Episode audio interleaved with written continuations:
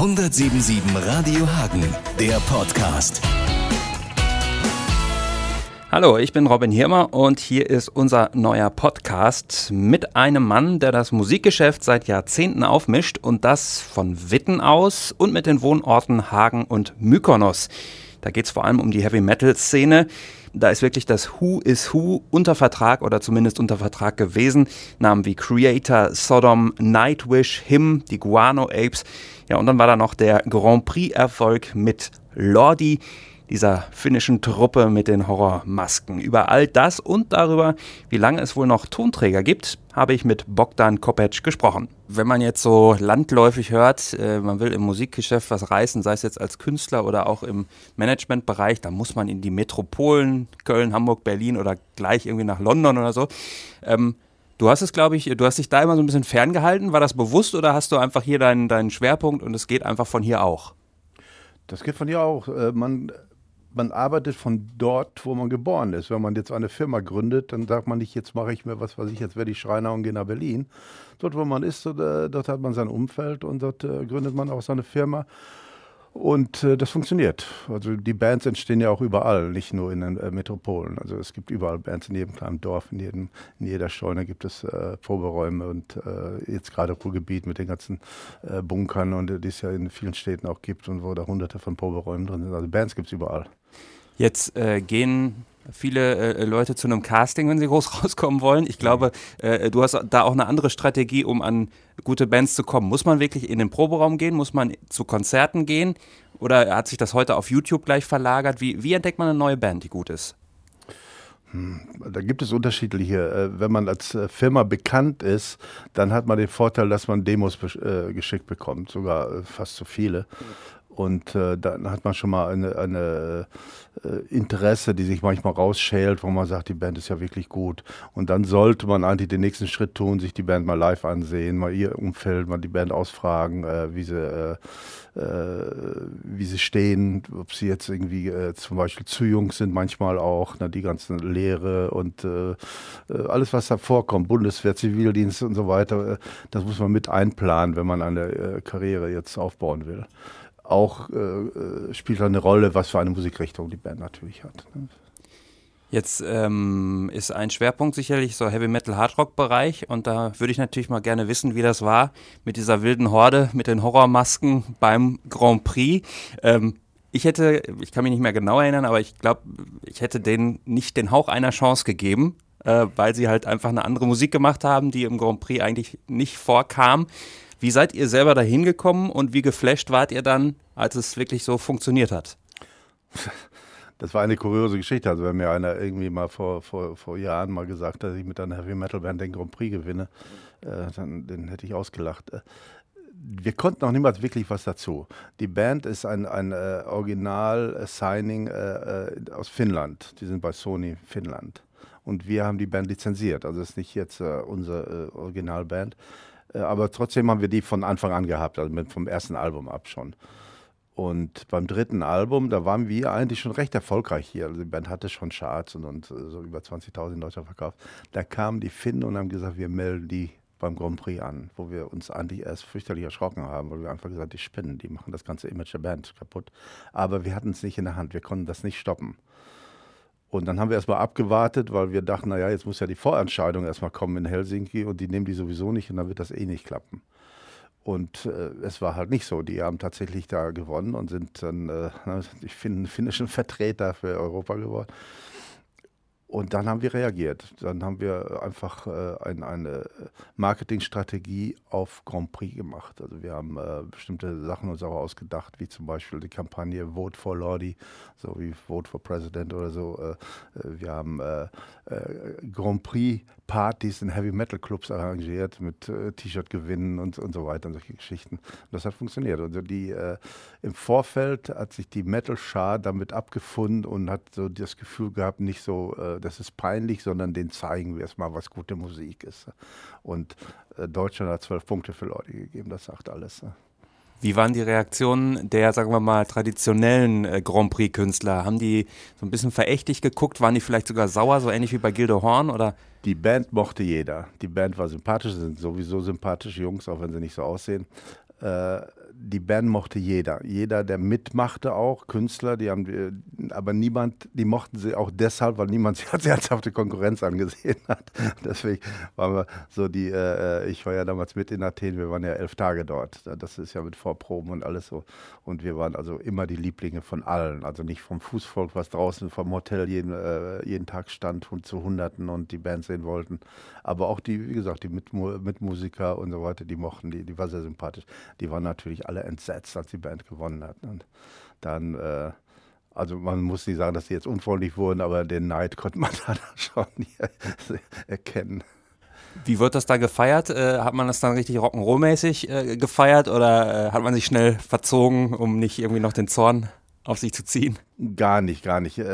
Man kann sowas kaum feiern, weil ein, ein Sieger wird dann sofort in, in eine Stretch-Limo reingepackt und dann wird er erstmal rumgereicht. Von, von, also es ging bis morgens um sechs von einem Ort zum anderen, zu Radiosendern, zu Fernsehsendern, zu Partys. Die, es gab ja auch Partys, da große, äh, so Public Viewing Partys und so weiter. Und äh, man kam nicht zum Feiern. Also wir haben bis morgens durch, äh, durchmachen müssen, stressig durchmachen müssen. Ich bin, weiß ich noch, ohne Schlafen direkt um 7 Uhr ging mein Flieger und es war nichts zu feiern. Die Band ko konnte auch danach nicht feiern, weil in Finnland wurden sie äh, empfangen wie die Götter. Das ist also die, äh, äh die waren Volkshelden. Es gibt eine Straße, die nach denen benannt ist. Äh, und also, die haben ja ein, ein äh, ganz schnell ein Konzert organisiert von der Stadt. Da sind 90.000 Leute gekommen. Das war also so ein Auflauf gab es noch nie in Helsinki für irgendjemand. Ne?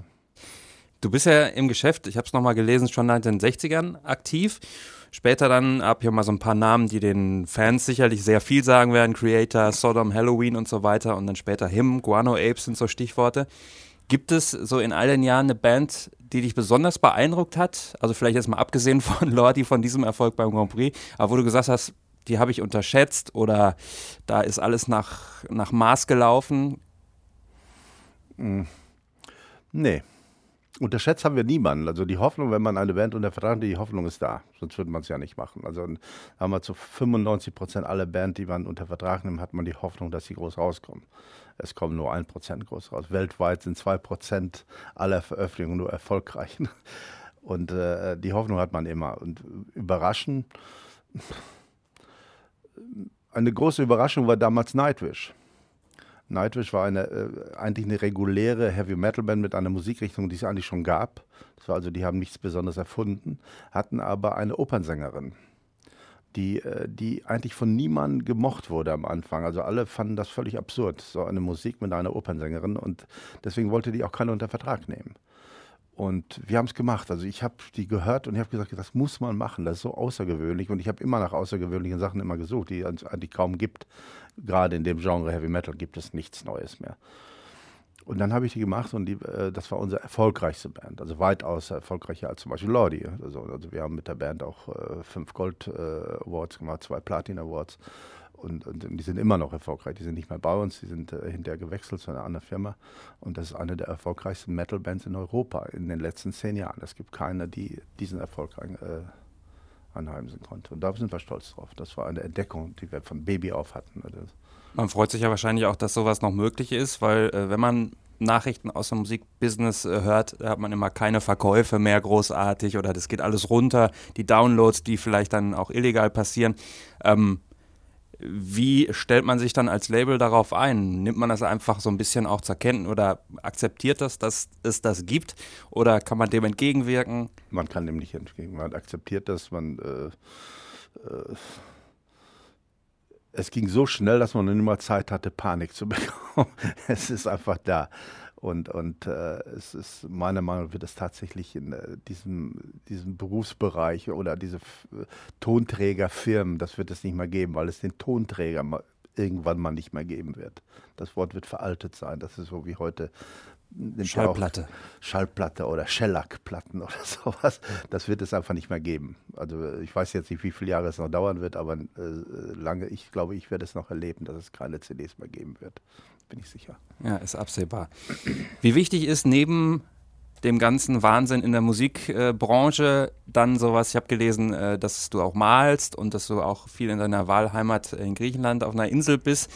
Braucht man das einfach, dass man dann mal sozusagen Stecker raus und vielleicht nicht jeden Tag oder nicht äh, jede Stunde ans Handy guckt? Äh, wie wichtig ist das?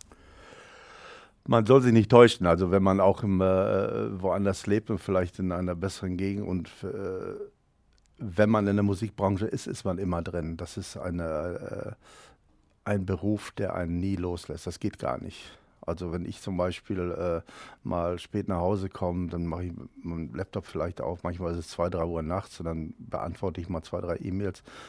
Dann kommt es sich selten vor, dass die Leute mir direkt antworten, wo die auch dann noch nachts davor sitzen. Also äh, dann mit dieser ganzen Technologie, die wir haben, mit den iPhones und hier und da. Und, also wir sind eigentlich 24 Stunden verkabelt, alle Menschen, die in der Musikbranche sind. Wenn ich jetzt irgendeine E-Mail schreibe, dann kriege ich auch sofort eine Antwort. Meistens ist das so. Ne? ist äh, also richtig ein äh, Stecker raus geht nicht in diesem Beruf. Man ist auch viel zu neugierig, der Beruf ist auch viel zu aufregend. Man will ja auch wissen, was andere machen. Man, man manchmal äh, denkt man auch über Konkurrenten nach. Was haben die jetzt geschadet? Haben sie nicht? Hat hat der was Erfolg mit Dingen? Ich habe sie ja damals abgelehnt. Also man hat die immer den Kopf voll. Also sobald man mit jemand aus der Musikbranche zusammensitzt, ist es fast unmöglich, ohne irgendeinen Berufsschnack äh, zusammenzusitzen. Ist das denn stressiger geworden durch die, durch die Technik oder war das in den 60ern eigentlich schon genauso man hat dann halt telefoniert? Mir persönlich gefällt das eigentlich besser mit der Technik, weil äh, man sofort Sachen wegarbeiten kann. Ja, wenn ich jetzt zum Beispiel, äh, sagen wir mal, unterwegs bin und zwei, drei, vier Tage nicht im Büro war und dann nach Hause komme und 85 oder 150 E-Mails hätte, die ich jetzt bearbeiten muss, äh, das ist ja auch nicht schön. Ja.